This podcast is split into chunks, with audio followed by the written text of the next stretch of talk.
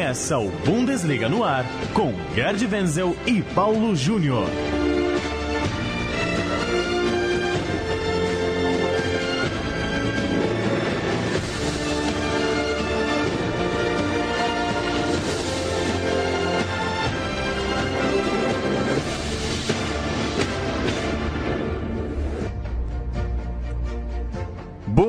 Bundesliga no ar, edição de número 23 do nosso podcast que trata de futebol alemão. Toda tarde de quinta-feira tem um novo programa para você acessar em central3.com.br, também em bundesliga.com.br ou assinar o feed. Basta jogar Bundesliga no ar no seu tocador de podcasts no celular que você recebe toda tarde de quinta-feira um novo boletim sobre o futebol alemão. Eu sou Paulo Júnior, tenho a companhia de Gerd Wenzel para falar muito de seleção alemã. São 80 e poucos dias para a Copa do Mundo. Wenzel, tudo bem? Olá, Paulo. Olá, Rodrigo. É verdade. Eu, tô, eu já estou em regime de concentração para a seleção alemã. Já estou começando a fazer uma cobertura, mostrando filme de treino, entrevista, etc. e tal. E a gente vai se alongar um pouquinho nesse assunto da Mannschaft, nesse programa de hoje, Paulo e Rodrigo. Alemanha com 26 convocados para pegar Espanha nessa sexta-feira, dia 23 de março, e Brasil na terça-feira.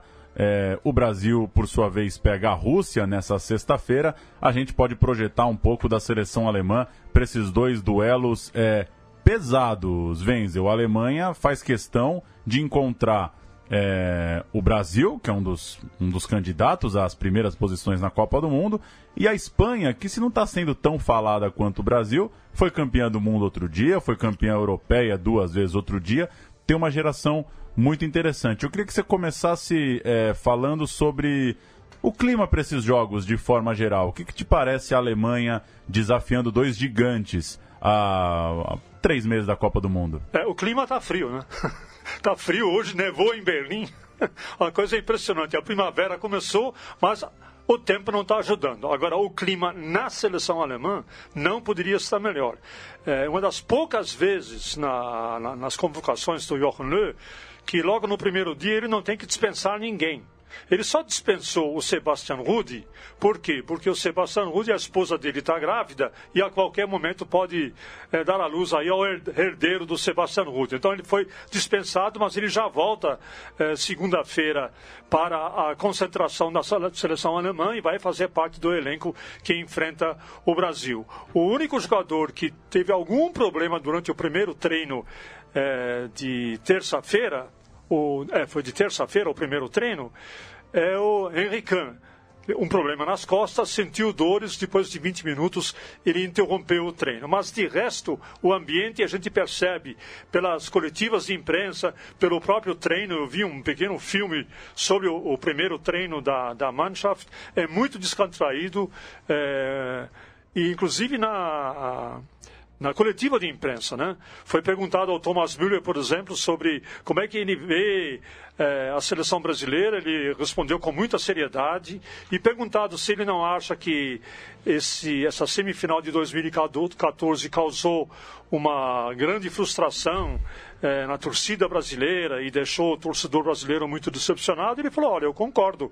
Um país louco por futebol como o Brasil realmente deve ter trazido uma grande frustração. Mas eu já posso adiantar uma coisa: nós vamos enfrentar o Brasil com muita seriedade, encaramos o Brasil sempre como um dos favoritos ao título e, portanto, vamos jogar sério contra a seleção brasileira é, no próximo dia 27. Nessa sexta-feira tem Alemanha e Espanha, o último jogo entre eles, um amistoso em 2014, 1 a 0 para a Alemanha, gol no final do jogo de Tony Kroos.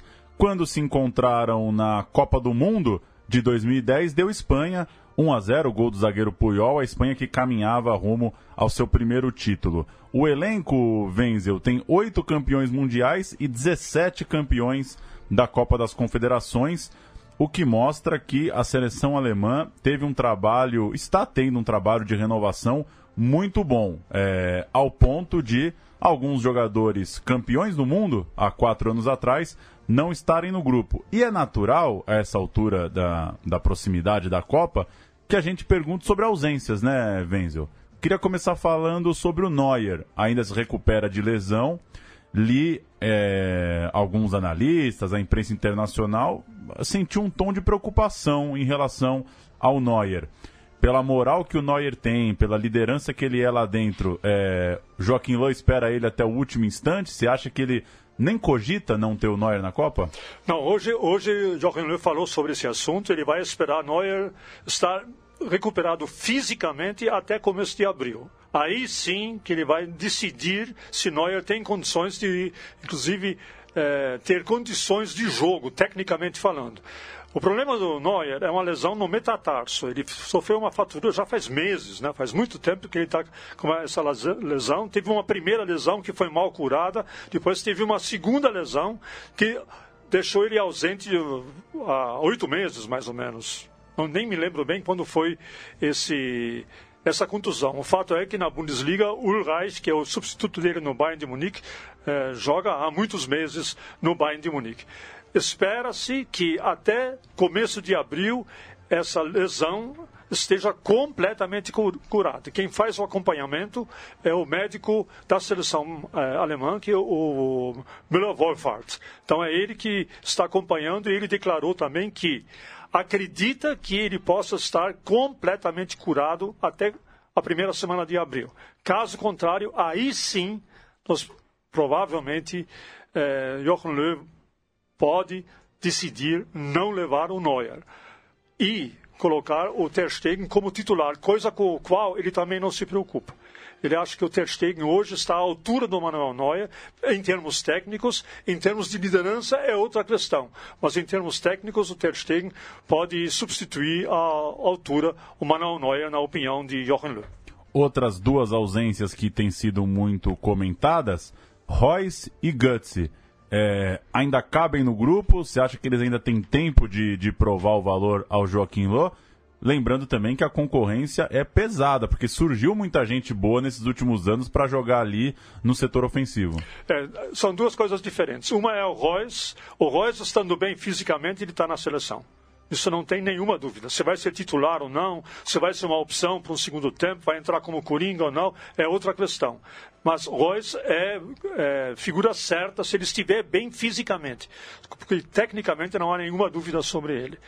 Enquanto Götze, não. Götze tem, tem o problema do metabolismo, que é um problema permanente dele, ele tem que viver com isso, e isso pode influenciar no rendimento dele.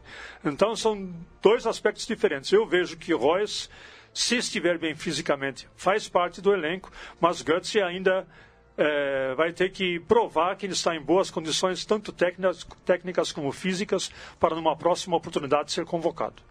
Você já comentou que Ter Stegen é quem tem assumido a posição de titular no gol.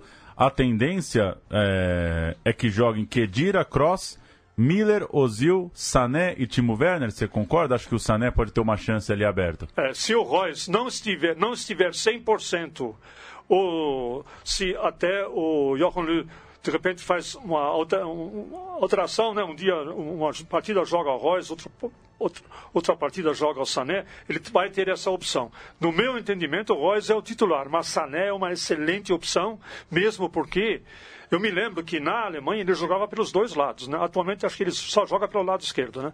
Mas seja como for, ele pode atuar também pelo lado direito. Aí o Müller entraria como falso 9. Então, o Johan Löw tem diversas possibilidades. E vai ficar gente boa de fora, com certeza. A Alemanha, com 21 jogos de invencibilidade, venceu os 10 jogos nas eliminatórias, marcando 43 gols. Pega, portanto, a Espanha, depois pega o Brasil e uma última pergunta sobre seleção, Wenzel, essa talvez de cunho mais pessoal. O que, que te parece esse jogo contra o Brasil do ponto de vista de uma seleção que está se preparando para uma Copa do Mundo? Sendo bem direto, você acha que era hora de, de ter esse jogo? Ou você preservaria talvez um pouco mais a memória do jogo do Mundial e deixaria esses jogos grandes para a hora do campeonato. É, como diria Dada Maravilha, né? uma coisa é uma coisa, outra coisa é outra coisa. Para, para os alemães, em geral, jogo preparativo, jogo amistoso tem um valor relativo. Ele não se dá essa importância né, que se dá, que em outros países se dá, como o Brasil, por exemplo. O Brasil é uma questão quase de, de, de honra, de resgatar a honra brasileira num jogo amistoso. Na Alemanha, olha, pelo que eu acompanho na imprensa e pelo que eu também sinto, eu não vejo isso. Quer dizer, é um jogo amistoso, é importante. O Brasil é um adversário de respeito, e, mas não tem, não enchem tanto a bola desse jogo como se costuma fazer aqui. Por isso, e mesmo porque o Jochen Löw, Paulo, o Jochen Löw ele encara esses jogos preparativos para fazer teste. Ele vai fazer teste. No segundo tempo contra o Brasil, ele vai colocar outro time, provavelmente, em campo ou até vai começar com um time modificado em relação à partida contra a Espanha. Ele afirmou isso mais uma vez categoricamente ontem e hoje. Gente, é jogo teste, é jogo é, que vai me balizar e vai me dar mais informações sobre alguns jogadores, sobre os quais eu tenho dúvida. E como eu tenho dúvida sobre esses jogadores, eu vou colocá-los em campo contra adversários de respeito, como a Espanha, como o Brasil. Eu quero ver como este jogador se comporta diante de adversários que foram campeões mundiais. A Espanha, antes de nós, foi campeão mundial em 2010. O Brasil é pentacampeão mundial. Eu quero ver a reação dos de, de todo, todo o elenco que eu tenho à minha disposição. Então, eu não vejo problema nenhum em marcar um jogo contra a Espanha, contra o Brasil, contra quem quer que seja, antes de uma Copa do Mundo. Alemanha e Espanha em Düsseldorf, Alemanha e Brasil em Berlim. Depois, nos dois jogos já pertinho da Copa do Mundo, aqueles amistosos já com o elenco definido, a Alemanha vai pegar Áustria e Arábia Saudita, naquela, naqueles dias finais é, de preparação. É, é, tem um pequeno detalhe. A Kicker hoje ela soltou a prévia da escalação da seleção alemã. Eu posso dar ou não? Manda. Então vamos lá. No gol, Ter Stegen, lateral direita Kimmich, zaga central Boateng e Hummels, na lateral esquerda Hector. É, meio campo, Gundogan e Kroos. Müller pelo lado direito e Özil na faixa central do faixa central do meio campo ofensivo distribuindo o jogo e Sané pela ala esquerda, atacante Timo Werner. Então nós temos aí uma seleção que provavelmente vai ser a seleção titular, dependendo apenas da entrada ou não do Neuer e da entrada ou não do Marco Reus. Se essa essa escalação for confirmada, eu considero essa a seleção titular da Alemanha para a Copa do Mundo na Rússia.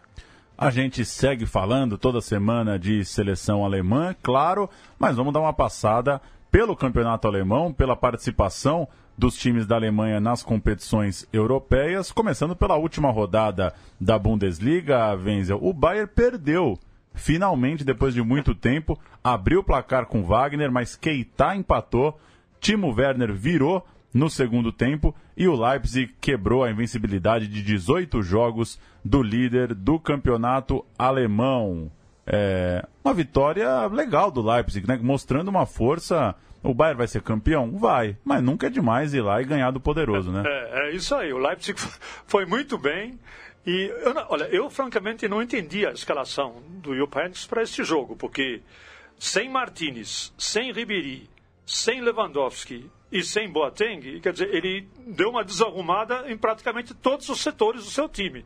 Se você vai fazer uma rotatividade com um outro jogador, tudo bem, mas na defesa, no meio-campo, no, no meio-campo ofensivo e no ataque, ele mexeu, ele mexeu em tudo.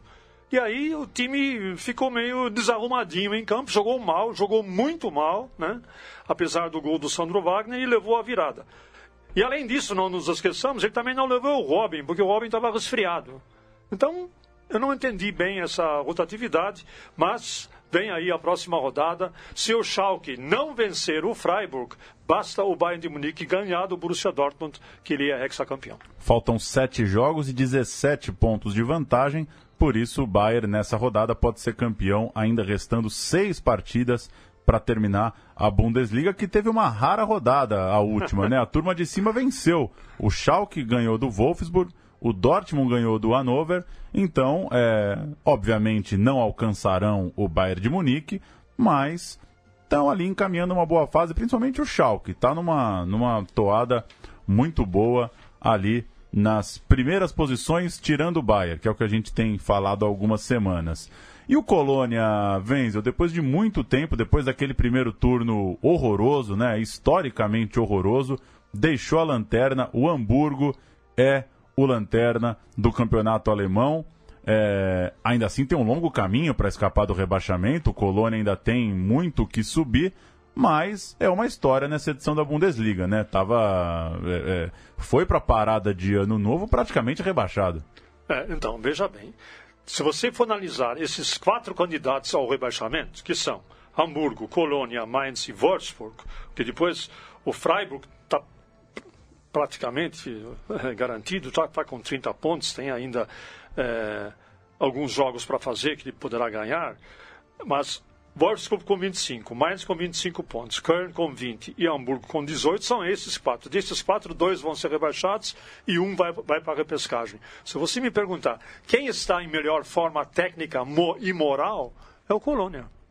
Porque o Hamburgo é um caos total. O Wolfsburg não sabe mais é, como ganhar uns pontinhos. E o Mainz também está muito mal. Então, em termos de moral, de peito estufado, é o Colônia que está apresentando é, a melhor campanha agora, nesse momento. E eu digo para você, eu acredito que o Colônia possa se salvar, possa ir pelo menos para a repescagem, e na repescagem, Colônia é outra coisa. Aí ele vai se salvar. Wolfsburg e Mainz tem 25, Colônia tem 20, Hamburgo tem 18. E já que a gente falou da parte de baixo, vamos contar um pouco o que está vivendo o Hamburgo, Wenzel, inclusive é, com um jogador brasileiro envolvido, o Wallace, numa crise total, né? É, aí é o seguinte, não é nem mais crise, né? Eu, é caos. Instalou-se o caos no Hamburgo. Só que esse caos, ele está acontecendo, não é de agora. O caos no Hamburgo, ele está acontecendo há anos. Sabe quando vai se o, uma situação caótica vai se espalhando pelo clube? Basta dizer que em 10 anos o Hamburgo teve 18 técnicos. Que é isso? 10 anos, 18 técnicos, quer dizer, em média, meio em meio ano eles trocam de técnico. E aí, é, esse caos também se, se, se espalha nos jogadores. O caso mais grave é do brasileiro Wallace, que falou: não, como zagueiro não jogo, eu só jogo como volante. Resultado: disciplinado, foi, foi, foi disciplinado, está jogando no time sub-21 e vai ficar no sub-21 até não sei quando, né? Então, Hamburgo, para mim, é o grande candidato ao rebaixamento. E o Rodrigo tem uma historinha interessante é nisso. Em relação ao mascote do Hamburgo, que tal, Rodrigo? Tudo bem? Tudo bem, Paulo? Tudo bem, Gerd? E quem corre risco de extinção é o mascote do Hamburgo, o dinossauro chamado Hermann. Ele foi escolhido como mascote porque o Hamburgo tem fama de dinossauro na competição. Só que aí eu conferi no dicionário Roais que a palavra dinossauro também significa instituição ultrapassada. Então, para o bem ou para o mal, uma eventual queda aí para a segunda divisão do Hamburgo pode representar a chance do time perder a fama de Jurássico na Bundesliga e se renovar como instituição. E como se não bastasse, se o Hamburgo cair, o Bayern passa a ser o clube mais longevo da Bundesliga. Seria mais um recorde para o time bávaro, como se eles já não tivessem muitos, né? Que fase do Hamburgo, até o mascote correndo risco, hein? Que coisa. Vamos falar um pouquinho de Champions League. É, o Bayern tá com. É, quando a fase tá boa, até o sorteio acaba colaborando. O Bayern não pegou nenhum dos gigantes no sorteio para as quartas de final passou pelo Besiktas, a gente já, pelo jogo de ida, já era claro que passaria, confirmou a vaga na volta e pega o Sevilha nas quartas de final, 3 e 11 de abril, decidindo em Munique. É... Acho que o pessoal está começando a abrir o olho para o Bayern, hein, Wenzel? Muito se falava de City, de Real Madrid, mas o caminho do Bayern está ficando muito favorável para chegar na, nas últimas partidas da Champions. É, pela lógica, o Bayern de Munique é, é, favorito, pela lógica, mas o Sevilha não é um time que se possa desprezar. Então, o Bayern tem que ficar muito atento e o Heineken precisa ficar muito atento, tem que colocar o time titular em campo mesmo, o melhor que ele tem em termos de material humano, tentar conseguir um bom resultado em Sevilha, o primeiro jogo é em Sevilha, para depois uh, ter a decisão em Munique. É, pelo andar dessa carruagem, tudo favorece ao Bayern de Munique, mesmo porque ele vai decidir a sua classificação em casa. Só que tem o seguinte, né? As últimas vezes que ele decidiu a sua classificação para a fase, fase seguinte contra times espanhóis, a gente sabe o que aconteceu, né? Ele foi eliminado tanto sob o comando do Carlo Ancelotti e com Guardiola também. Enfrentou o time espanhol, o Bayern de Munique, seja numa quarta de final ou seja numa semifinal, está fora. Foi assim nas últimas, nos últimos quatro anos, nas últimas quatro temporadas. Então, todo cuidado é pouco. O Sevilha não é um time para você simplesmente dizer, ah, é mais um Besiktas da vida. Não é. É um time muito perigoso. Eliminou o Tottenham. Tottenham. E está aí para mostrar que não está para brincadeira na Champions League. Uma coisa que pode favorecer o, o Bayern de Munique é o fato do campeonato alemão ter sido levado com muita tranquilidade, né, Wenzel? Num, o Bayern não precisou ter semanas de sofrimento, de jogo decidido é, na, né, no alemão e na Champions League, acho que isso pode é. favorecer. Só corrigindo, o Sevilha tirou o Manchester ah, United, ah, né? Tirou o Manchester o, United. A Juventus tirou o, o, Tottenham. Mas acho que é isso. O Bayern, quando for encontrar, imagino também que passe do Sevilha, quando for encontrar um Real Madrid, um Barcelona, um time é, mais pesado, já vai ser campeão alemão. É, acho que isso pode trazer uma tranquilidade também, né? É, sem dúvida. E tem mais um fator, né? O único jogador contundido do Bayern de Munique é o Neuer. o resto do time, o time está inteiro fisicamente. Né? Então, por isso que também a gente tem que compreender um pouquinho o Jupp Heynckes e muitas vezes insistir nessa rotatividade para poupar fisicamente os seus jogadores no, quando se aproxima o final da temporada. O Rodrigo vai contar uma história para a gente de um duelo da Champions League que não é alemão, mas tem um rastro aí de uma rivalidade que ficou acirrada na Alemanha, o encontro entre Guardiola e Klopp, hoje técnicos de City e Liverpool. Rodrigo? É isso, o Guardiola e o Klopp são velhos conhecidos dos tempos de Bundesliga. Se pelo campeonato alemão Guardiola deitou e rolou com o Bayern, dominou, foi, foi três vezes campeão. Pela Copa da Alemanha, a história foi um pouquinho diferente. Na final 2013-14, o Bayern ganhou por 2 a 0 mas na semifinal 2014 e 15, tivemos um empate no tempo regulamentar e na, pro, e na prorrogação e depois nos pênaltis. O Borussia levou a melhor sobre o time do Guardiola por 2 a 0. Naquela ocasião, o Bayern perdeu todos os pênaltis, desperdiçou tudo. Então, tem uma vitória aí para cada lado nesse duelo entre Klopp e Guardiola por Bayern e Borussia. E vamos ver se esse equilíbrio se mantém agora aí com Liverpool e Manchester City, as equipes que se enfrentam no dia 4 de abril, jogo de ida, e no jogo de volta, dia 10 de abril. Interessante duelo também o jogo inglês do mata-mata da Champions League. E precisamos falar mais do Leipzig, Venz. A gente comentou da vitória interessante contra o Bayern e segue vivo na Europa, na primeira aventura europeia do Leipzig, segurou o Zenit na Rússia, empatou por 1 a 1 e agora pega um time bom de bola, viu? Um bom time, o Olympique de Marselha, 5 e 12 de abril, primeiro jogo na Alemanha. É... Sua impressão é que já já está indo melhor do que encomenda? Já chegou longe o Leipzig? É, o, o Leipzig chegou longe pela sua pouca experiência internacional, aliás, nenhuma a primeira experiência internacional do Leipzig é nesse torneio da Liga Europa.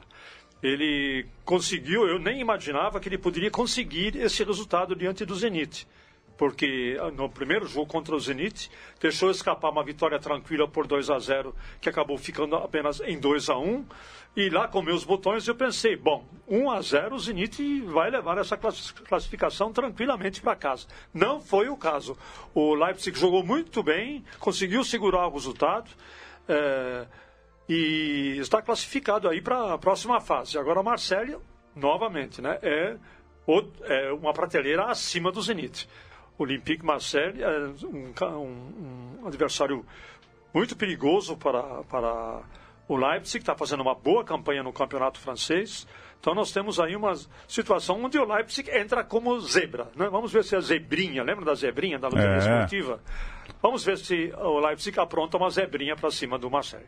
Já tirou Napoli e Zenit, não é pouca coisa. Parabéns ao Leipzig nessa sua primeira campanha europeia. Uma última participação do Rodrigo, assunto importante, né, em tempos tão esquisitos, nebulosos que a gente tem vivido, a campanha da Bundesliga contra a discriminação que tem tido o apoio de vários clubes, Rodrigo. Você disse muito bem, Paulo, são tempos nebulosos que vivemos e uma campanha contra a discriminação foi feita entre os dias 16 e 19 de março, durante a 27ª rodada da Bundesliga. Todos os times entraram em campo vestindo a camisa contra a discriminação. Foram feitos vídeos de divulgação com participação de clubes como Frankfurt, Schalke, Bayern de Munique, Hoffenheim e Leipzig. E por falar em campanha contra preconceitos e, consequentemente, por direitos humanos, eu gostaria de deixar aqui os meus sentimentos à família e aos amigos da vereadora Marielle Franco e seu motorista Anderson Gomes, assassinados semana passada. Eu estou extremamente triste com a notícia e também assustado com essa onda de violência que toma o país contra ativistas sociais e defensores dos direitos humanos. Espero que as autoridades correspondam à altura nesse caso, e uma das mensagens que fica agora é dar prosseguimento ao legado de Marielle, que consiste na luta pelos direitos da população negra, das mulheres e das vítimas da violência urbana, ou seja, continuar o seu legado de luta por um país mais igual e democrático. É isso. Assino, Rodrigo, e trazendo um pouco para o ambiente do futebol, lembrar que no final de semana as faixas de algumas torcidas no Brasil foram retiradas dos estádios, faixa da torcida do Cruzeiro, por exemplo, tirada pela organização lá do Novo Mineirão, da torcida do Grêmio no clássico contra o Inter, mas ontem, quarta-feira, 21 de março, na rodada da noite aqui no Brasil, outras faixas apareceram no jogo do Palmeiras, no próprio Grenal lá em Porto Alegre, o que mostra que felizmente, boa parte dos torcedores enfrentando as organizações né, dos estádios, a segurança dos estádios, para mostrar seu apoio, né, para mostrar sua solidariedade à luta da vereadora, né? É, eu, eu, francamente não entendo por que, que entra uma segurança de um estádio no Brasil para tirar as faixas essa, essa ideia de que futebol não tem nada a ver com política e política não tem nada a ver com futebol é uma ideia é, estapafúrdia, porque tudo tem a ver com, com política, toda a nossa vida tem a ver com política. Então, por que não permitir aos torcedores se manifestarem diante desse acontecimento é, brutal que aconteceu há uma semana quando é, Marielle Franco foi, execu foi executada? Né? O nome é esse, teve uma execução e o povo tem todo o direito de se manifestar inclusive dentro dos estados. E que bom seria se a seleção brasileira, que está reunida lá na Europa, pudesse levantar essa bola, né, Venzo? Também não dá para ficar cobrando que as pessoas se manifestem, né? A pessoa tem que, tem que ter isso com ela, né? Mas, enfim, seleção brasileira com toda essa repercussão, lança uniforme, o Tite na crista da onda e acaba não usando esse espaço para tratar desses assuntos, né? Então, foi isso que a Bundesliga fez, né? A Bundesliga fez uma convocação, todos os clubes atenderam, da primeira, da segunda, da terceira divisão, divisão. houve manifestação contra preconceito, contra discriminação, pela diversidade, pela integração de todas as etnias, na Alemanha toda, em todos os estádios. E isso apoiado pela Federação Alemã de Futebol e pela Bundesliga. Então, está aí o nosso apoio a esse tipo de campanha e que ele possa também ter, surgir no Brasil um dia. É o que nós esperamos. É isso. Bundesliga no ar, toda tarde de quinta-feira, com tudo que de melhor está acontecendo lá no futebol da Alemanha. Semana que vem a gente volta com a repercussão dos amistosos. A Alemanha pega Espanha e Brasil. E, claro, é, falando da rodada do final de semana, que a Bundesliga voltará depois dessa data de amistosos de seleções. Valeu, Rodrigo, um abraço. Valeu, Paulo, abraço. Valeu, Gerd. Valeu, Gerd, até semana que vem. Tchau, tchau!